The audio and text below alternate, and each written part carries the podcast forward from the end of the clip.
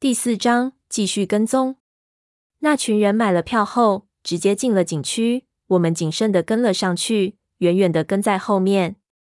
这景区没什么人，我们怕给他们发现，只能往灌木丛里钻。皮肉遭了点委屈，被锋利的杂草和灌木刮得东一道西一道的，又疼又痒。跟了一会儿，我们已经感觉有点吃不消。往蛇头山的山脚下，其实已经进入蛇头山的范围。这里的几个旅游点都用石头铺了山路，走起来并不困难。山路顺着山势蜿蜒曲折，两边有山溪和很多名人的摩崖石刻，风景很美。但是这一波人一路直奔，中途也不停留观赏，好像对秦岭的景色一点都不感兴趣。我的体力最近不错，一路走着没什么大感觉。而老痒因为在牢里劳改，没时间做运动，心肺功能已经完全不如我。不一会儿，已经明显体力不支，开始喘大气。山里越走越近，我们也不敢说话，闷声跟在他们后面，一直跟到天黑。月亮上到上半夜，那帮人才停了下来。我们远远的找个灌木丛蹲下，监视着他们。这时候，老痒拉了拉我，我回头看他，见他脸色惨白，满头大汗，知道他坚持不住了，忙给了他口水，让他休息一下。老痒一边喘气，一边对我说：“老老吴。”我看就这么算，算了吧。他们到他们的，我们到我们的，再跟下去我就要歇菜了。我自己也差不多了。听到他这么说，心里老大不痛快，轻声骂道：“我说他妈的，你就只蹲了三年窑子，怎么没用成这样子？现在才不跟，刚才那些罪不是都白受了？给我咬咬牙挺着。”老痒道：“那你估计还得跟多少时间？”他们停下来，是不是到地方了？我看了看他们，说道：“不是，这里还是太浅，离过山还有很长一段距离呢。估计是走累了，休息了。你看他们生了火，晚上要待在这了，我们也别浪费时间，先填饱肚子睡觉再说。”我们也窝了下来，找了个草丛。可惜这半夜里我们也不能生火，一生火就被人发现。身上衣服鞋子汗湿了也不能烘干，本来还能把干粮烤了再吃，现在只能冷冰冰的干嚼。老痒叹气，只埋怨我出的馊主意。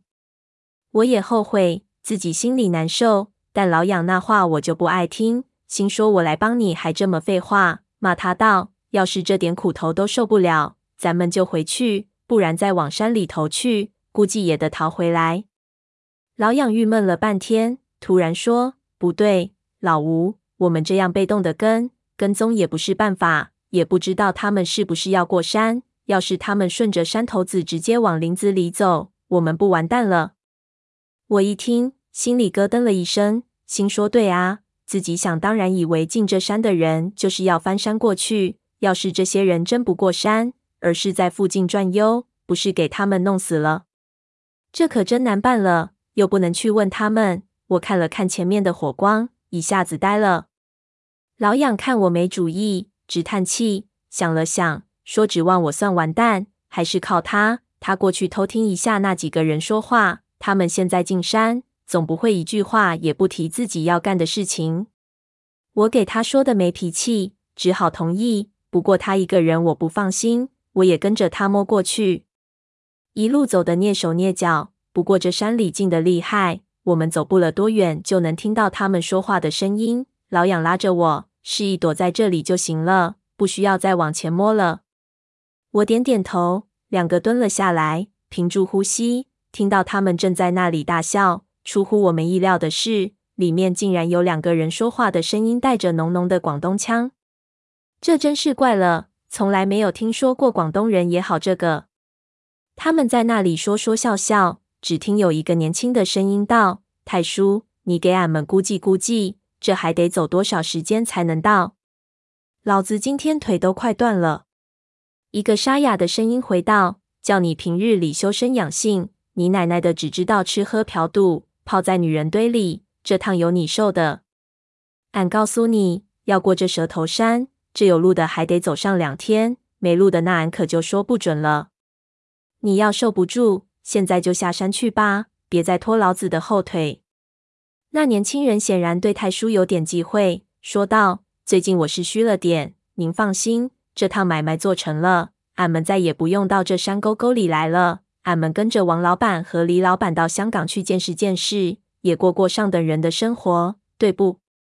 有一个广东口音的人就说了：“嗨啊嗨啊，没问题啊，我们说好的吗？你们把东西搞定，有多少我们要多少啊。这次是一辈子的买卖。”做好了，大家都可以退休了。到时候，香港的花花绿绿的大世界，有的是地方大把大把的花钱，这么点辛苦还是值得的吗？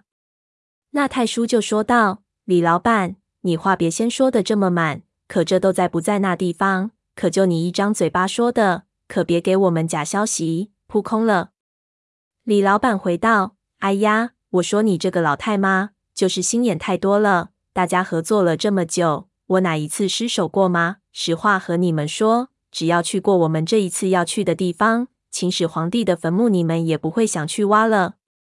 太叔显然不喜欢听这种套话，冷笑道：“这话我就不太信了。您也别放马前炮。话说回来，俺们的确合作很年了，不过俺还从来不知道你到底是哪里得来的这些消息。这也是最后一次了。你要是没啥忌讳。”就和俺们兄弟们说说，让我的兄弟也尝尝见识。是啊，说说。那年轻人马上附和道：“我以后也好跟我那些娘们吹吹牛。”李老板笑了笑，回道：“哎呀，你们两个真是……你们要是真想知道，我告诉你也可以，但是说出来恐怕你还不信。”